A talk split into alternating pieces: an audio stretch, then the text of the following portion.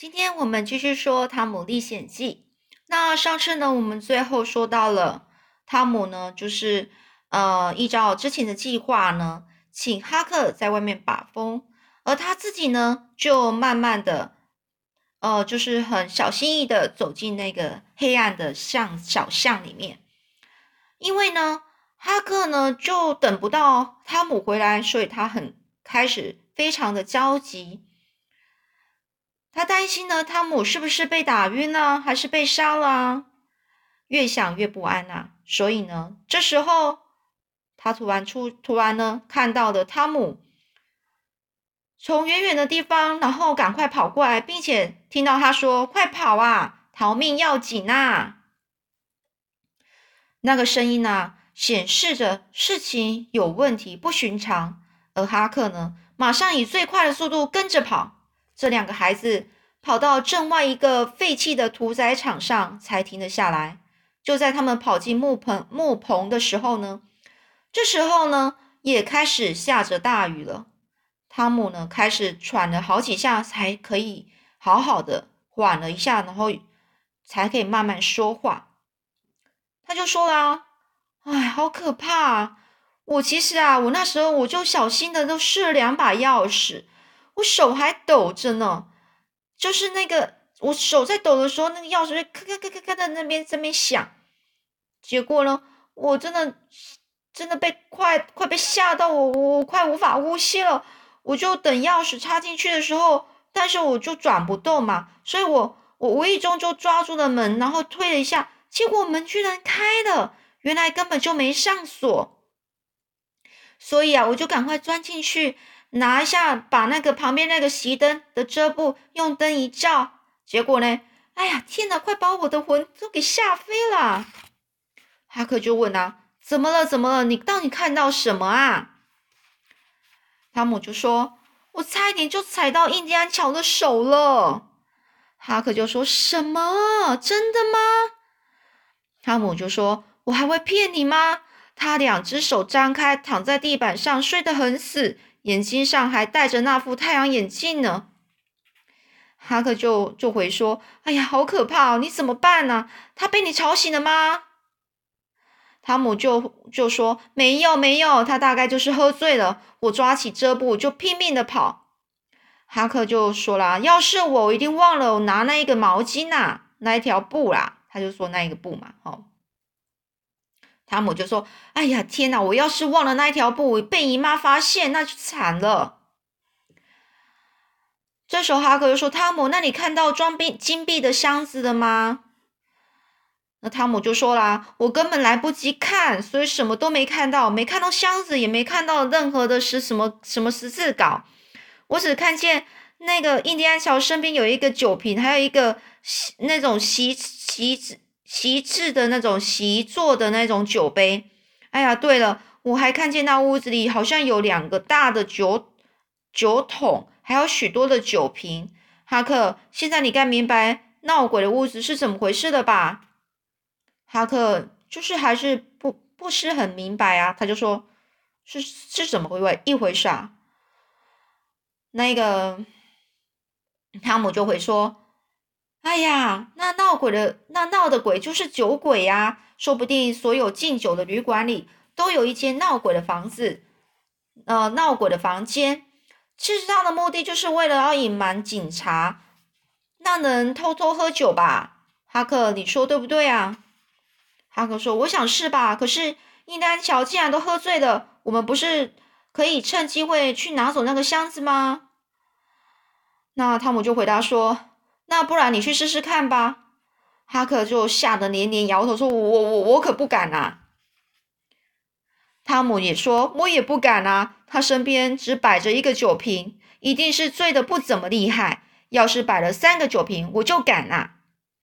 这两个孩子呢，安静了一下，就之后呢，这个汤姆又说啦：“除非我们确定这个印第安乔出去了，不然就别打这个主意吧。我们每天早上到到晚上。”我们都要看守着他，反正迟早会看到他离开房间呢。那时候我们就可以进去把那个箱子给拿出来了。这个哈克就说：“好吧，那以后每天晚上都由我来看守，其他时间就归你喽。汤姆就说啦：“看到他离开房间，你就赶快跑来我家来学猫叫。万一我睡着了，只要丢一颗小石头在我窗户，我一定会跑出来。”哈克就说：“好，就这么办哦。”那汤姆说：“现在雨停了，我要赶快回家了。再过两三个钟头，天就快要亮了。你要不要回到原来的地方，再看守到天亮呢？”这个哈克说：“好啊，不用你说，我也会去。以后我就白天睡觉，晚上才有精神看守。”而到星期五早上呢，汤姆意外的接到贝奇邀请他参加野餐的邀请函，利用暑假去旅行的。这个萨奇尔大法官一家人呢，前天晚上呢就回到镇上了。贝奇要就要求妈妈能够让他在明天举行野餐会，妈妈答应了。于是呢，贝奇就赶快把邀请函分送出去。接到邀请函的孩子呢，都非常的兴奋啊，他们都期待着明天的来临，每个人就忙着准备要带的东西。当天晚上呢，汤姆也很兴奋的睡不着。他静静等着哈克的猫叫声，巴不得第二天就能够拿到宝藏，好让贝奇还有参加野餐的同学能够惊吓、惊奇一下。可是呢，当天晚上等来等去，什么信号也没有。而第二天早上十点多，一群孩子呢就很开心的在萨奇尔大法官家集合，一切准备妥当，随时都可以出发了。而这次野餐，假如有大人参加，孩子们一定不能够玩得高兴，所以呢，跟着去的都是这些孩子的哥哥或是姐姐。汤姆的弟弟席德刚好生病不能去，玛丽为了照顾席德也只好留在家里。贝奇的妈妈呢，为了这天的野餐，还特别租来一艘旧的汽艇。兴高采烈的孩子们呢，各自就拿着装满食物的篮子呢，然后就。呃，往大街上走过去。而在出发之前呢，萨奇尔太太她特别跟贝奇说：“你们这次野餐没有大人陪哦，你千万不可以到危险的地方。如果妈妈可以跟着你们去，我就放心多了。”贝奇呢就回他妈妈说：“妈妈，妈妈们不去才好嘛，他们来了就一直会唠叨的不停，不准这个，不准那个。我们难得出去玩，你就别扫兴了。”这个贝奇妈妈呢，就又说：“可是，万一像汤姆那样顽皮的孩子要带你离队，你可千万不要跟着他。”贝奇就说：“妈妈，我知道了，不要再说了。”然后这个贝奇妈妈就说：“如果时间太晚了，你们就先借住在码头附近的女同学家住吧。”然后呢，贝奇就说：“好啊，妈妈，那我就住在苏珊哈伯他家好了。”妈妈就说。很很好，那你要乖一点哦，不要给人家添麻烦呐。贝奇就回他妈妈说：“好，妈妈，我走喽。”可是呢，才刚出发啦，汤姆就告诉贝奇说：“哎，你今天晚上不要住在苏珊哈伯家啦，我们上山去吧，住在道格拉斯道格拉斯家里面。道格拉斯道格拉斯呢，是一个呃，道格拉斯拉斯太太呢，会拿冰淇淋给我们吃哦。”这时候贝奇说：“可是万一被妈妈知道了怎么办呢？”汤姆就说：“他怎么会知道啊？”贝奇呢，一开始其实很不愿意，但最后就勉强答应了。而这些孩子们都坐上了小汽艇，小汽艇开到离市市镇，就是镇上五公里的下游处，在树林茂密的山谷停了下来。孩子们整整个一窝蜂的上了岸，一会儿就从树林深处。从和高耸的悬崖上传来他们嬉笑的声音，他们玩得非常开心，直到肚子饿了才回到露营的地方饱餐一顿后，又就在枝叶附，就是在树下开始休息。这时候有人提议说：“我们到那个摩克托尔山洞里面去玩好吗？”有些要去的人就说：“太好了！”大家异口同声的表示赞同之后，马上用蹦蹦跳跳的往山上爬。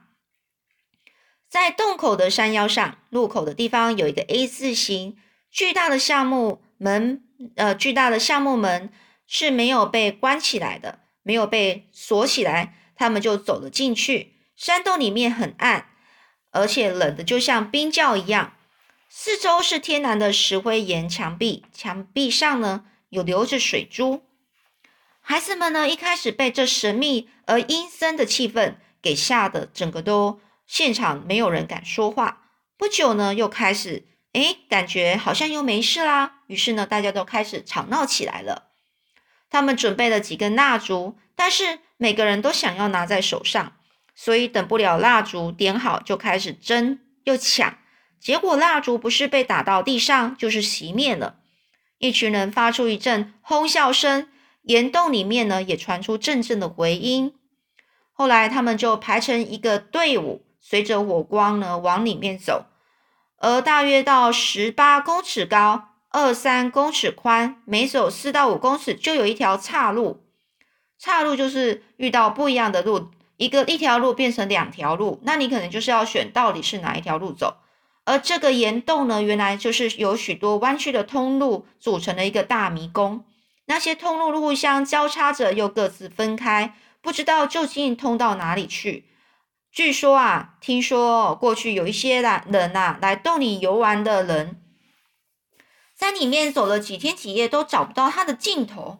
尽头就是它的，它的就是呃最另外呃它的尾端就对了。孩子们对于这个岩洞呢，其实有了戒心，就是会比较小心啊，也就不敢单独行动。这个洞啊，连爱冒险的汤姆也不曾进去过，而且也不敢走太深。而孩子们走了约有一公里，一路上呢，有些人会走进岔路，躲在奇怪的那种岩石后面，等待同伴经过时跑出来吓他们。而岔路很多没有蜡烛照的时候，整个是漆黑一片。正是捉迷藏的好地方啊！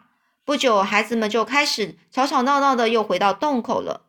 他们看着彼此，发现有的人被水淋湿了，有的人身上滴到蜡油，有的沾了泥土。每个人都很开心。时间分分秒秒的过去了，不知不觉已经是晚上了。船上集合的铃声早已经过了半小时了。孩子们都怀着非常愉快的心情，坐上小汽艇，向回家的路。呃，开过去回家。而那天晚上呢，整个黑夜照照照进森林里。哈克呢，仍然就是虽然呢他是很累，睡着，呃，就是很累，然后但是呢，他还必须要去看守旅馆的后门。所以晚上十点后，街上呢，当街上开始安静下来的时候。灯光也也都每一盏都熄了之后，整个小镇呢就好像进入了梦乡。过了晚上十一点，连旅馆的灯也都熄了，四下一片漆黑。